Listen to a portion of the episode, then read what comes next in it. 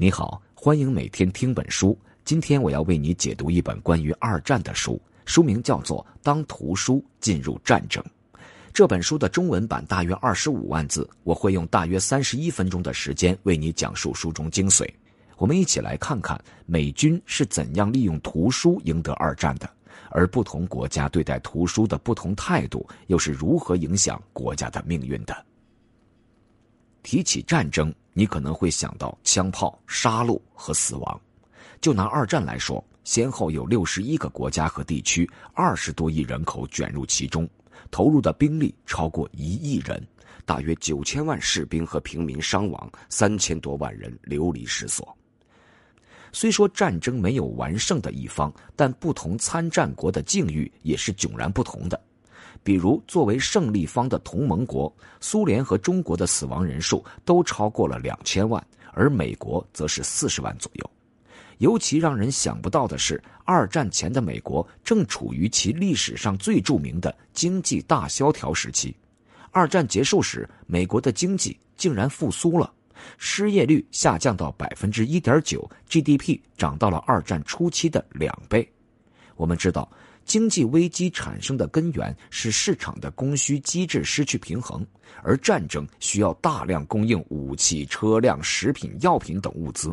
不仅让美国企业打了个漂亮的翻身仗，解决了国内的高失业率问题，还让越来越多的女性和黑人进入了劳动力市场，直接提高了女性和黑人的社会地位。很显然，战争本身虽然残酷，却是提振美国当时的经济和社会的一剂良药。然而，当图书进入战争这本书，却让我们看到，当时的美国得到的好处远远不止这些，还通过战争将美国的文化和价值观输出到了世界各地。这本书的副标题《美国利用图书赢得二战的故事》，表面上看起来似乎有些夸大其词，背后其实暗藏着玄机。美国一位图书收藏家撰写了一本书，书名就叫《作为武器的图书》，也揭露了当时的美国想利用战争占领全球书架的野心。美国提出“图书就是思想战争的武器”这一口号。把图书提高到了与枪炮、食品、交通工具等战备物资同等重要的地位。从这一点来说，图书确实在二战历史中充当了精神装备，甚至是文化侵略武器的角色。我们知道，战争如同一项复杂的系统工程，后勤系统要维持庞大的战争机器运转是非常艰难的。那么，图书又是通过怎样的渠道，以什么样的方式参与二战进程，并且影响战争的呢？这本《当图书进入战争》可以带着你从另外一个角度重温二战历史。作者莫里古皮提尔曼宁是位律师，自从发现二战士兵写给出版军工版图书的相关组织的感谢信之后，他开始深入挖掘那段书香与战火并存的历史。并用严谨冷峻的笔调还原了一场看不见硝烟的思想战争，再现了一段引人深思的二战奇闻。当然，也许正是因为作者只是恪守于真实呈现这段传奇的本来面貌，没有将它进一步放在整个二战的大历史中进行解剖和定位，使得本书在研究二战的史籍中有些寂寂无名。不过，这并不影响本书的阅读趣味与历史价值，尤其对于喜欢收藏图书、喜欢战争大后方故事的人来说，这本书更是开启了一个新颖而独特的战争视角。下面，我就从以下几个方面给你说说这本书的核心内容。我们先来看看美国大后方是怎样通过图书支持战争，美军又是怎样利用图书赢得了二战。最后，我们再从不同国家对待图书的不同态度，来看看文化是如何影响一个国家的命运的。我们先来说说美国大后方是怎样通过图书来支持战争的。提起二战，比较主流的观点认为，二战是从一九三九年九月一日德国对波兰发起闪电袭击开始的。对欧洲来说，这一点毫无疑问。但从另外一些角度来说，二战的起源却是因地而异。比如，中国学者就认为二战应该从一九三一年九一八事变算起，再比如，不少美国人觉得美国的二战史是一九四一年十二月七日被日本人轰炸后才打开的。研究历史有个非常有趣的地方，就是角度和立场不一样，得出的结论就有可能大为不同。曼宁写这本书没有选择从美国参战开始的情况写起，而是提前把镜头对准了德国发动战争前的一九三三年。这一年的五月十日，既可以说是笼罩整个欧洲文化界长达十多年的噩梦的开始，也可以说是二战爆发之前的一段前奏。这一天，纳粹打着纯洁德国思想的旗号，开始大规模焚书，有些学者也把它形容成文学大屠杀。一九三三年的文学大屠杀，很快发展到一九三八年的种族大屠杀。最后再到一九三九年，二战爆发，发展成战争大屠杀。在这个过程中，美国一直保持着所谓的中立政策，但美国的文化界却没有冷眼旁观。当焚书活动大规模开展时，海伦·凯勒就写了一封公开的谴责信。当纳粹忙着控制战败国的文化场所时，美国的图书管理员都在讨论如何保护自己的书架。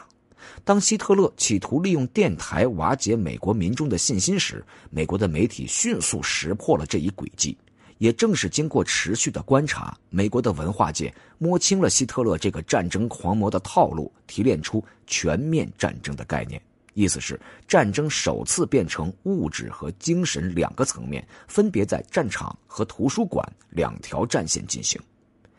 既然把图书馆当成了战场，并且也喊出“图书就是武器”的口号，那图书成为美军的一项军需物资也就不足为奇了。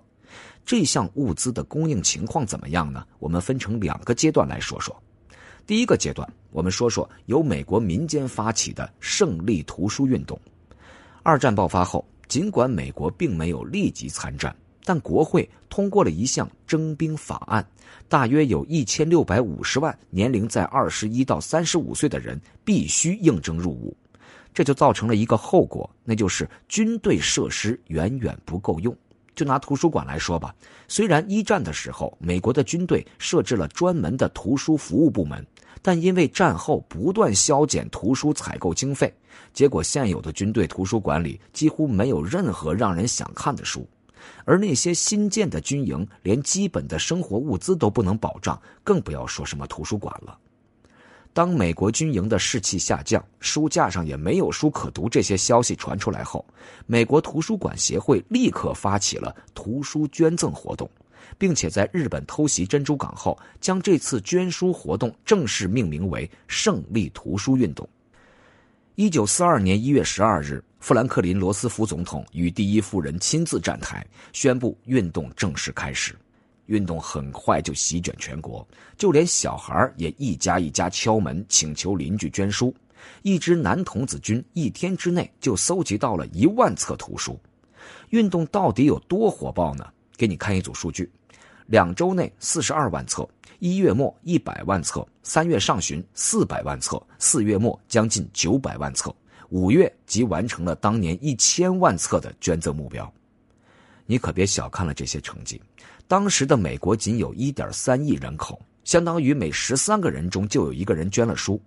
那时出版的主要都是些精装书，价格昂贵，可不是普通老百姓想买就能买的。而且当时的美国人民在国家的要求下，捐了铝皮，又捐废纸，捐了碎布，又捐橡胶，几乎已经把家里翻了个底儿朝天。能够在短短几个月时间募集到一千万册图书，已经很能体现美国人民对战争的支持力度了。但随后就出现了两个问题：一是，在两年一共捐了一千八百万册图书后，民间的捐赠来源已经枯竭；另一个是，那些开赴前线作战的士兵需要轻装行军，那些精装书在军营里看看无所谓，但带上战场就显得太笨重了。这个难题怎么破呢？接下来我们说说第二个阶段，也就是美国政府出版军工版图书的情况。经过慎重讨论，美国军方宣布与一个叫战时图书协会的组织合作，每月购买几百万册图书。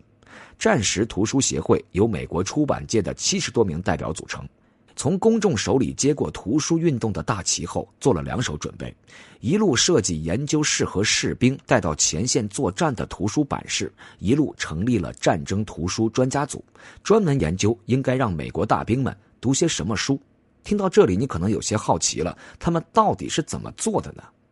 我们先来看看军工版图书的设计情况。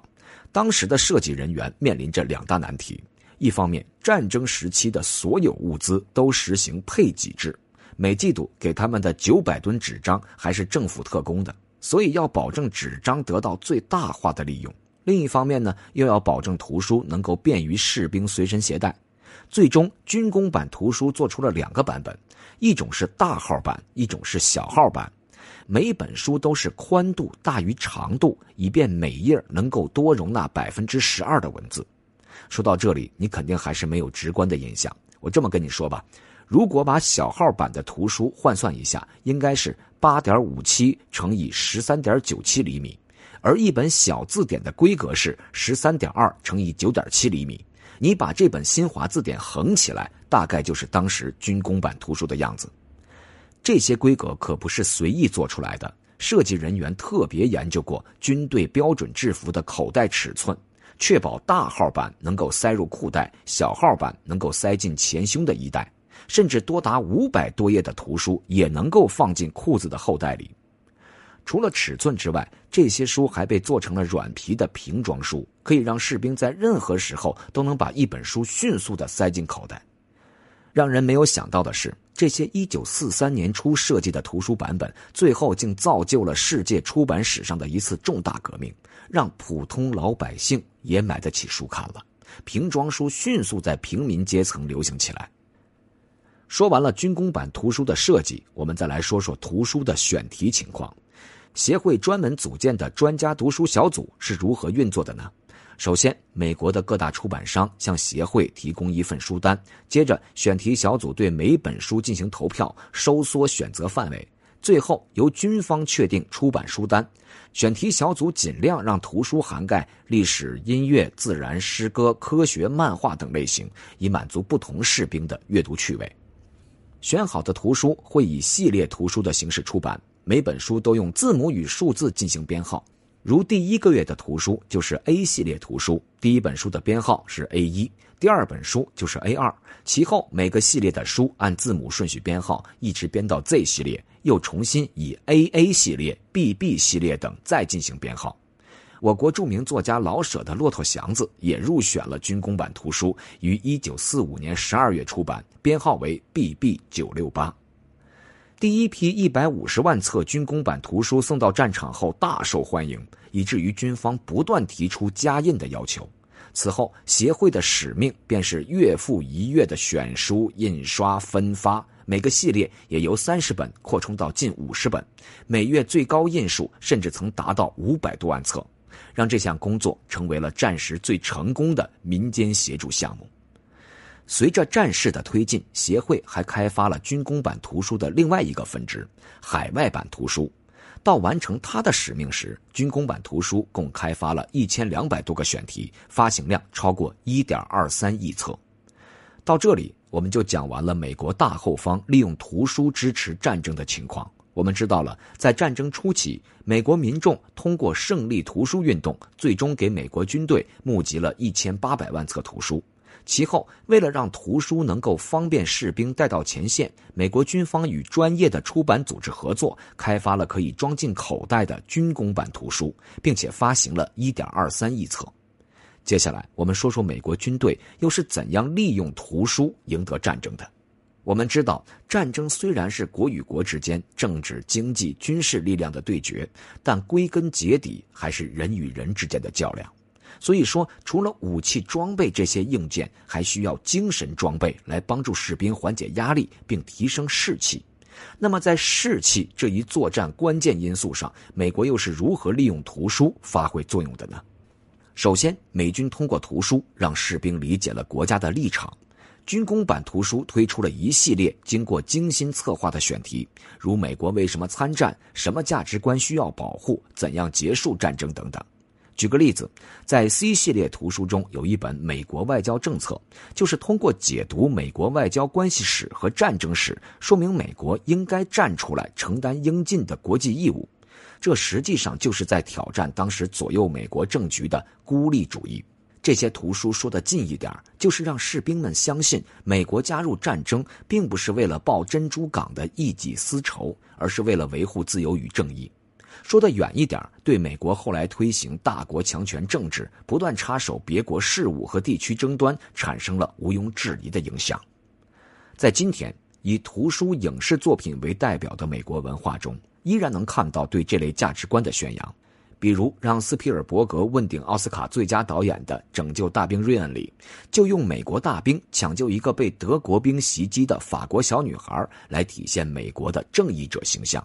尤瓦尔·赫拉利的《人类简史》有一个观点，认为神话、传说、法律、宗教、金钱等等，都是人类为了和谐相处而编造的故事。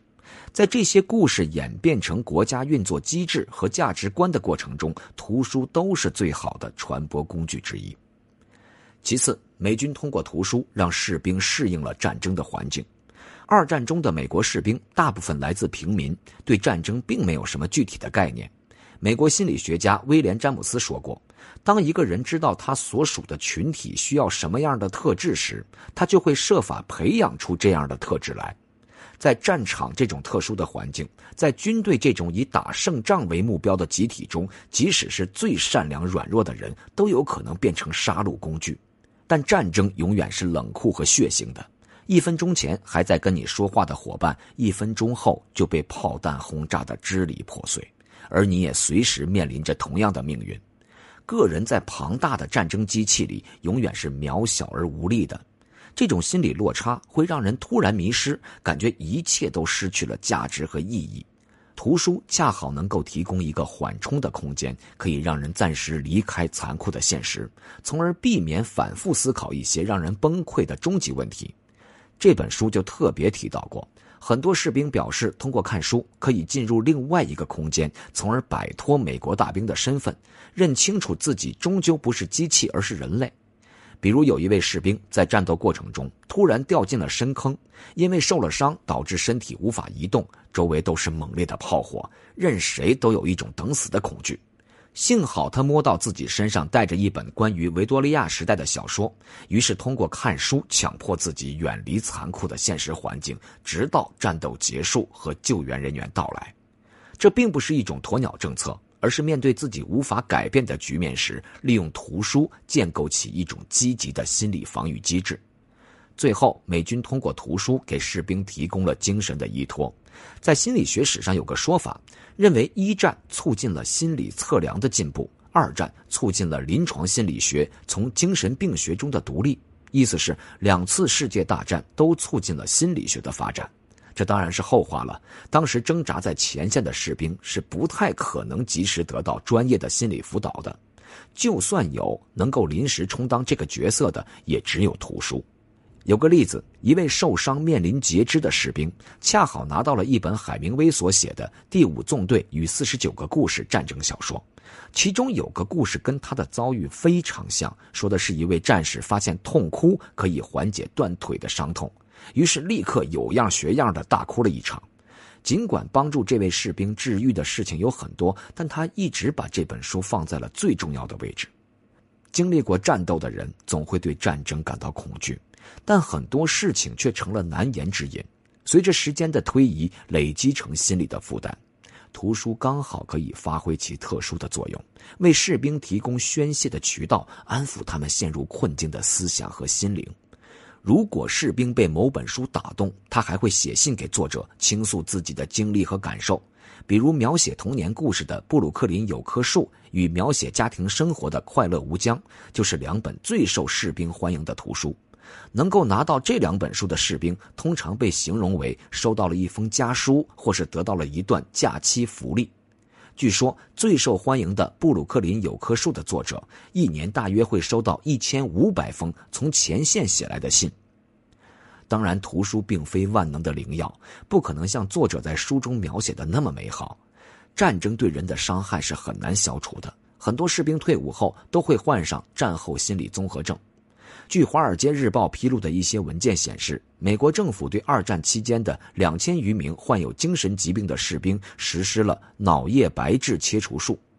有些人死在了手术中，有些人的智力则受到了永久损伤。不过，在战争时期，能够承载如此多功能的图书，当然是性价比最高的不二之选。尤其是海外版图书在欧洲发行后，这些明显是经过筛选、政治意味大于文学价值的图书，竟然也为美国赢得了良好的声誉。二战中，美国开辟了欧洲和太平洋两大战场，投入一千多万兵力、十余万架飞机、一百二十艘航母、三千多艘战舰，图书也不断通过海陆空等形式投放到战场上。就拿二战史上最著名的诺曼底登陆来说吧。登陆前，盟军总司令艾森豪威尔关注的一个问题，居然是一百万册刚刚出版的图书能否按时送到。这也充分说明了图书是美国在二战战场上非常倚重的思想武器，甚至变成了国家工具的一部分。到这里，我们就知道为什么美国军方能够利用图书赢得二战了。事实上，在国家层面，美国把图书当成了思想武器。通过图书对士兵进行了价值观的输入，鼓舞起士兵为自由与正义而战的士气。在个体层面，图书又成为了心理疏导的工具，减轻了美国大兵肉体和心灵的痛苦。接下来，我们根据不同国家对待图书的不同态度，谈谈文化对国家命运的影响力。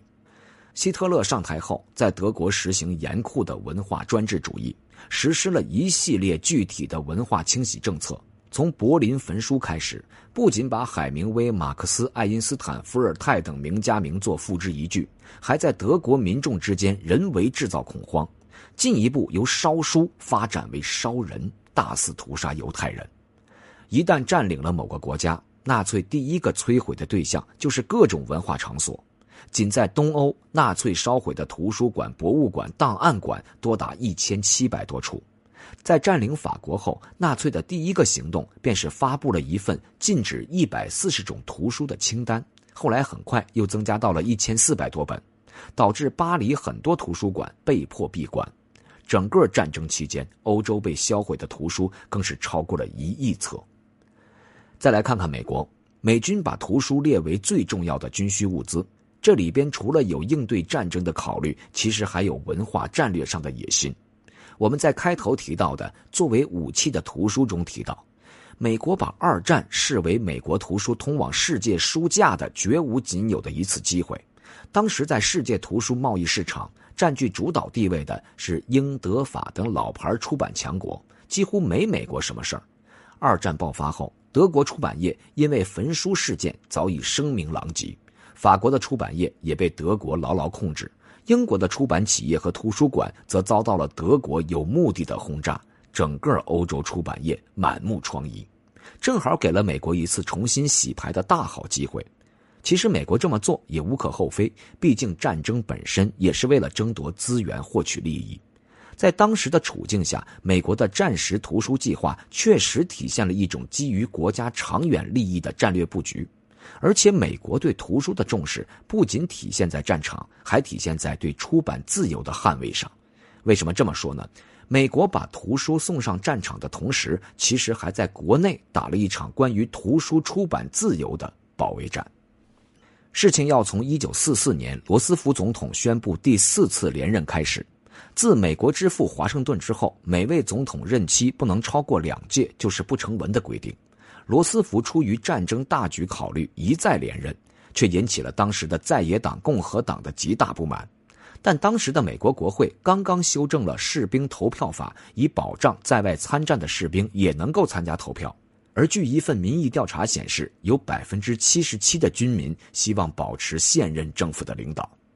共和党在大选中几乎没有多少优势，于是，一些共和党人以军工版图书是向军队搞政治宣传、影响大选的公平为理由，也在士兵投票法上提出了一项修正法案。这条法案被外界称为“第五条”，内容是禁止政府分发任何杂志、报纸、电影胶卷或其他文学材料，并且禁止以全额的或部分的政府基金支付那些包含着政治争论或任何一种政治宣传目的或企图影响联邦的任何选举结果的材料。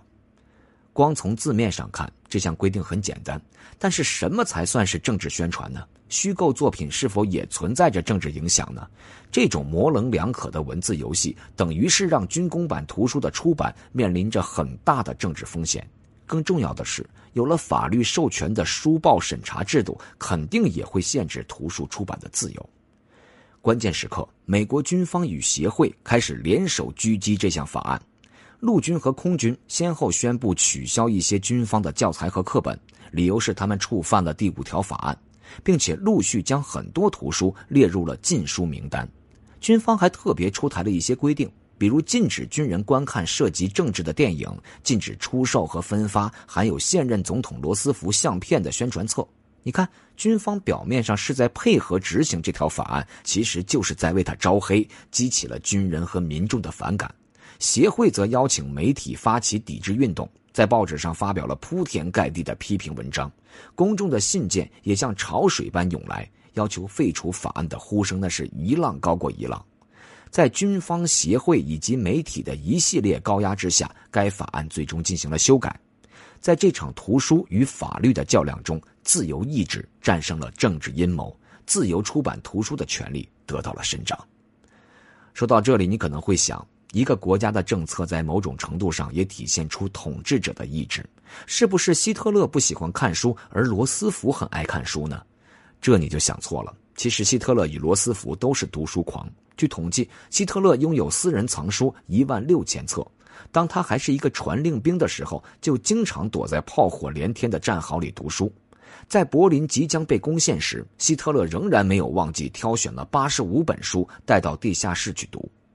罗斯福呢，也是个博览群书之人，以其名字命名的图书馆是美国建成的第一个总统图书馆，内有两万两千册个人藏书和两万五千个集邮册。尽管同样对图书痴迷，希特勒却效仿了中国两千多年前的秦始皇，做了一件焚书坑儒的事情。也许正是因为希特勒读了很多书，意识到图书对自己征服世界的野心是个潜在的威胁，才会利用国家机器和战争来消灭图书。然而，事实正如罗斯福所宣称的，没有人也没有武力可以从世界夺走图书。图书中包含着人类针对暴政永恒的反抗。希特勒最终没有战胜图书，反而自取灭亡。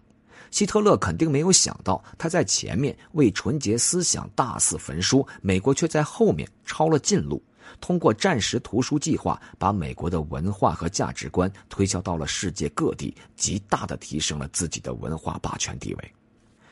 那么，二战结束了，关于图书与文化的战争也结束了吗？远远没有结束。我们知道，国家的力量是巨大的。一个国家如何清算历史、反思过去，决定了这个国家未来的走向。这方面，同为法西斯轴心国的日本和德国又走上了两条反差极大的道路。日本对自己的侵略罪行一直没有深刻的认识和反省，甚至还肆意篡改历史教材；而德国修建了焚书纪念碑。把战争和大屠杀如实的写进了教科书。一九七零年，勃兰特总理在华沙的犹太人死难同胞纪念碑前一跪，也为德国重新赢得了世界的谅解和尊重。为什么会出现这种结果呢？我们还是可以从文化的角度来理解这个现象。美国著名女学者鲁斯·本尼迪克特在二战即将结束时，受美国政府委托，潜心研究日本，写出了轰动世界的《菊与刀》一书。书中指出，日本人信奉耻感文化，把耻作为自己的行为标准，非常在意别人怎么看、怎么想、怎么评价，因此会竭力掩饰自己犯过的错误。而西方奉行的罪感文化，缘起于基督教的原罪说。再加上德国毕竟是一个盛产过歌德、席勒、康德、黑格尔、马克思、贝多芬等哲学家、思想家和艺术家的文明国度，因此具有深厚的忏悔意识、怀疑态度和批判精神。这也让战后的德国能够勇敢地直面自己的错误。你看，图书所蕴藏的文化就是一个国家的底色，文化又影响着一个国家面对历史的态度。历史是最好的教科书。当年美国在文化战场向德国宣战时说：“这场战争，图书便是武器。”这句话现在依然没有过时。在今天这个信息时代，图书又以不同的形式，在不同的领域和国家之间暗地里进行着各种较量。可以说，关于文化的战争永远不会落幕，图书也永远是这个世界上最令人畏惧的武器之一。好了，说到这儿，今天的内容就聊得差不多了。下面来简单总结一下今天为你分享的内容。首先，我们说到了二战期间美国大后方是怎样利用图书支持战争的，分为两个阶段。第一个阶段是美国民间发起胜利图书运动，为美国军队募集到了一千八百万册图书。第二个阶段是美国政府与出版行业合作，专门为上战场的美国大兵提供可以装进口袋的军工版图书。直到二战结束，一共发行了一点二三亿册。其次，我们说到了美国军队是如何利用图书赢得二战的。美国军队把图书当成与枪炮、弹药、粮食同样重要的军需物资，源源不断地提供给在战场上冲锋陷阵的士兵。图书在重塑士兵的价值观、鼓舞士兵为自由与正义而战的同时，也极大的缓解了士兵肉体和心灵的痛苦。最后，我们总结了文化作为思想武器对一个国家命运的影响。美国在二战的时候提出“图书就是思想武器，图书就是战场”等观念，即使在今天也依然有效。利用文化发动的战争依然在世界各地上演。图书依然是这个世界上最令人畏惧的思想武器。以上就是本期音频的全部内容，为你准备的笔记版文字就在音频下方的文稿里。恭喜你又听完了一本书。